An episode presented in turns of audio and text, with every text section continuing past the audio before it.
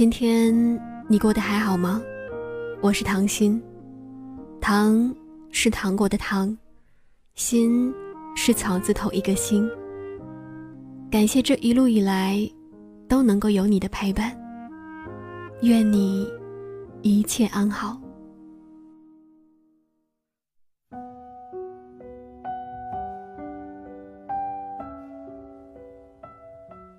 后来，我真的听了很多遍。后来，初听不知曲中意，再听已是曲中人。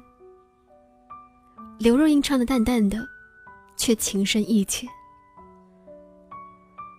遗失一些曾经的美好，经历几段感情的波折，才明白，人生真的就是一部肥皂剧，狗血的桥段随时在你的身边上演。却都不是 happy ending。多年以前，我觉得后来这首歌里最戳心的歌词就是：“你都如何回忆我，带着笑，或是很沉默。”而现在，反倒更关注这些年来有没有人能让你不寂寞这一句。也许经历这样的一个过程，才是真正的放下了。我最多只是想，你过得好不好，却不再去幻想我们之间是否还有别的可能。哪怕你睡醒以后看到的人不再是我，我也会因为你可以拥有幸福而感到开心。后来，终于在眼泪中明白，有些人一旦错过。就不在。时隔十七年，刘若英把《后来》拍成了《后来的我们》。上映的第一天，我就去电影院看了。虽然没有期待中的惊艳，但是故事情节完整，演技、画面都在线。有被触动的部分，已经算是值回票价了。尤其是最后林父写的那一封信。让我一下子就泪奔了。建青和小小，两个北漂的青年，因为患难而走到一起，相爱又契合。但他们都是一身缺点的俗人，尚不成熟的性格，对待感情的莽撞，甚至物质的匮乏，都让他们在感情里走得跌跌撞撞的。分手对于他们而言。从一开始就是注定的。如果没有失去挚爱的痛楚，就不会有建青后来的功成名就。如果换成从前的我，我肯定会觉得建青没有做错什么，全程都是小小在做。你要的沙发、大房子、北京户口，我一直都在努力的给你，只是还需要一点时间。你为什么还要赌气的离开我呢？生活中也有很多像建青那样的人，不开心了就用冷暴力逼女孩离开，自己还一脸茫然的说：“你要的我都已经给你了呀，你怎么还不满足？”可是男女的思维并不一样，你觉得他想要的是那些物质，而他真正想要的，是被你认定的感觉。他想要本地的房子，是想真正安定下来，不用再被房东的一个电话就被赶走。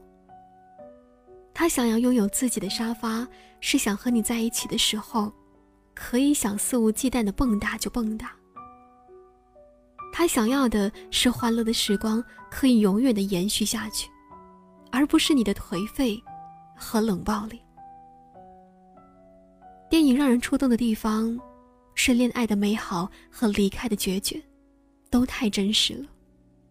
有些人最后没有能够走到一起，不是因为不爱了，只是互相了解、互相折磨，终于有一方受不了，攒够了失望。在爱情面前，美好的时光就像是夜空中一颗忽闪而过的流星，擦亮了你我，但转瞬即逝。你回忆起的往事，不过是灿烂背后的冷静，酸楚背后的坚强，幽怨背后的珍惜。高中时代，我有两个很要好的兄弟，其中一个叫左一。文理分科的时候，他选择了文科，高二就和学霸女友林楠偷吃了禁果。相比之下，那时候的我还没有开窍，即使也有过心动的文科班女生，却只是欣赏她的一颦一笑，裙摆飘飘的样子。只要能和她单独相处几分钟，便能在心里乐开了花儿。记得有一次去配钥匙，本来都已经配好了，看到他来了，假装自己刚刚到，立即要求师傅再多配一把。而左一的爱情是和肉欲纠缠在一起的。尽管他一向很高冷，但他也会在和我们一起躺在草坪上聊天的时候，说起他的床上功夫，成为我们铁三角在这些冷门知识方面的启蒙者。进入高三以后，他和林楠处于周末同居的状态。林楠是全县文科的前十强，搞到最后勉强才上得了二本。当时有一种谣传，说她是因为高考体检查出了怀孕，但只有我清楚，那并不是谣传。她那次从那个像作坊一样的小黑屋出来，差点就没有能够醒过来。更加遗憾的是，左翼没能和林楠考进同一所大学。他的周末和假期大部分的时间都耗在了火车上，只要有空就会去看林楠。折腾到后来，只为陪伴，连滚床单都少了。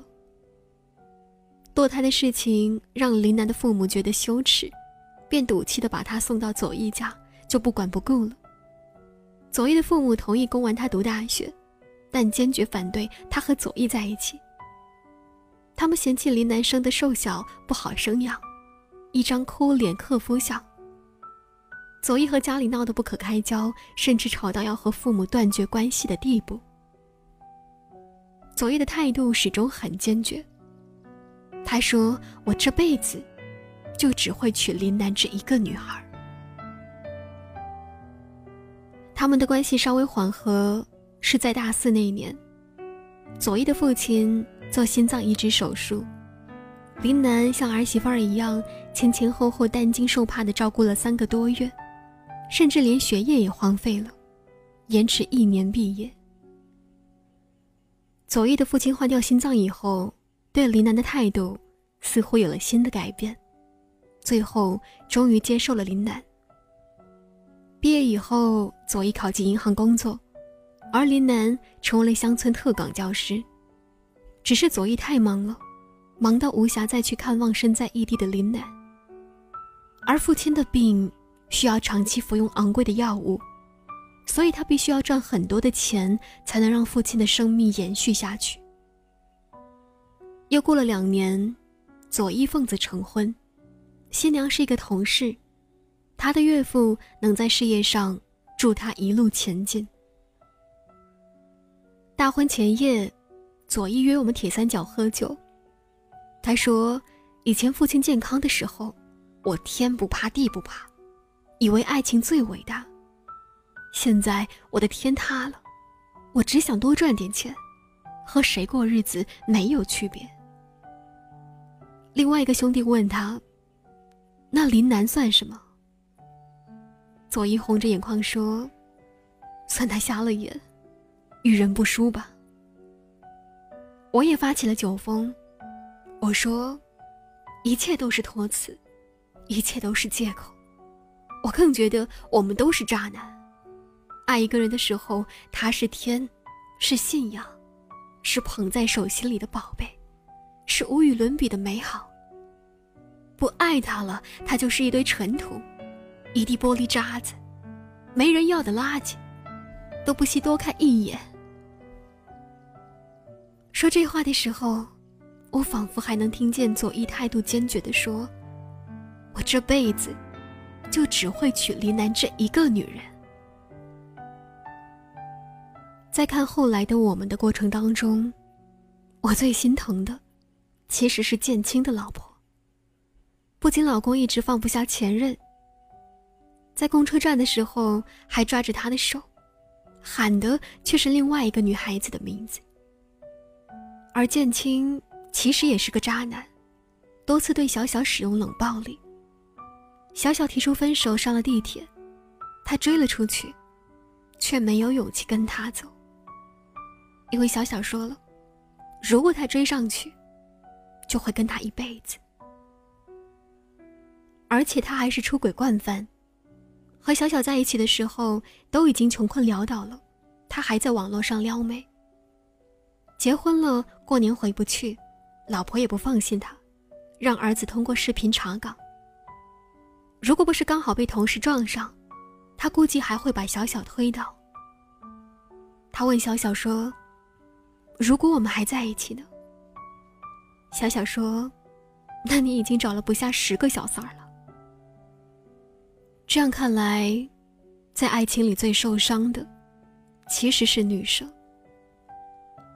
建清娶妻生子，照边炉台，金钱地位都有了，只有小小，还在只身漂泊，还没有遇到一个靠谱的、值得托付终身的人。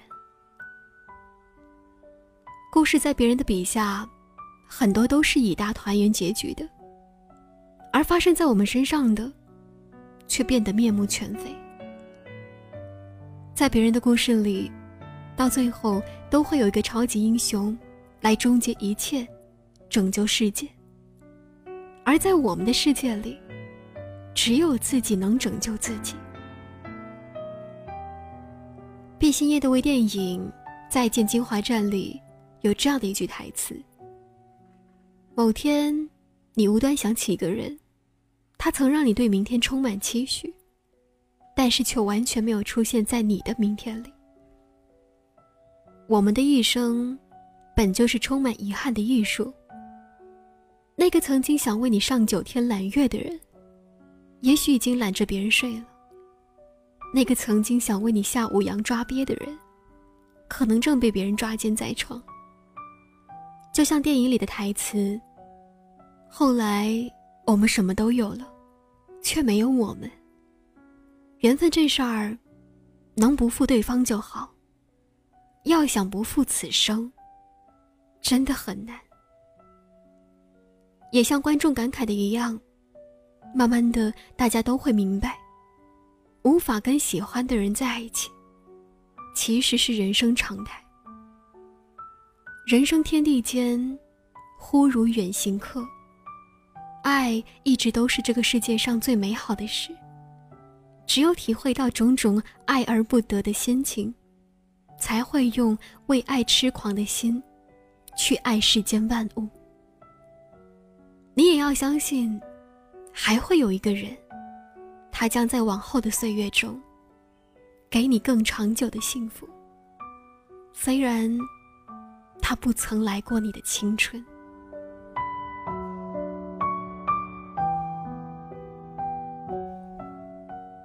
好了，本期的节目到这里就结束了。如果你想了解节目更多的内容，那你可以关注我的微信公众号“糖心伴你”。感谢收听，再见。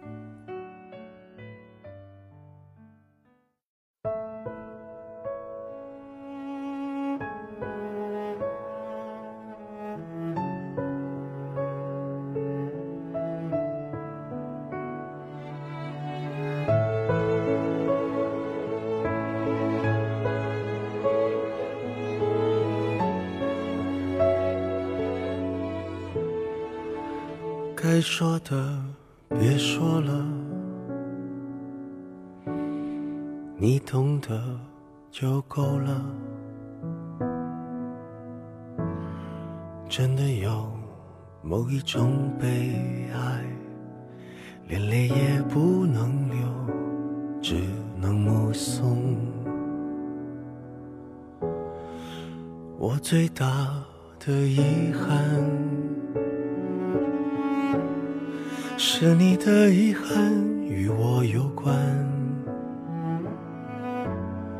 没有句点已经很完美了，何必误会故事没说完？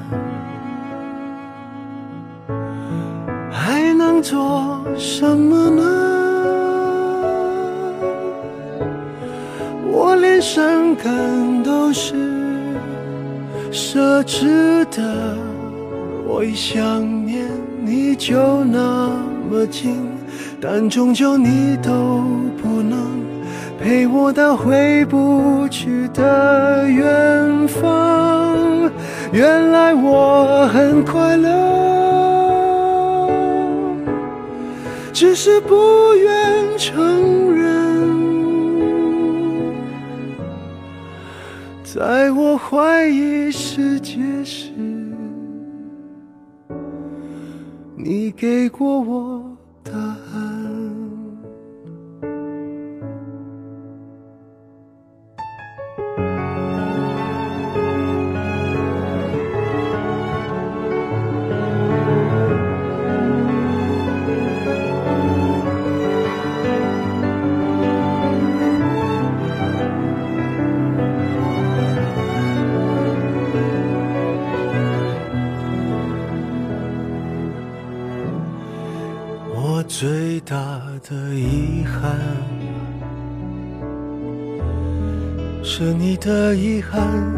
与我有关。没有句点已经很完美了，何必误会故事没说完？还能做什么呢？我连伤感都是奢侈的，我一想念你就那么近，但终究你都不能陪我到回不去的远方。原来我很快乐，只是不愿承认在我怀疑世界时，你给过我答案。我感觉到幸福，是看见你幸福。曾经亲手把时间变慢。可惜我们没有等，我们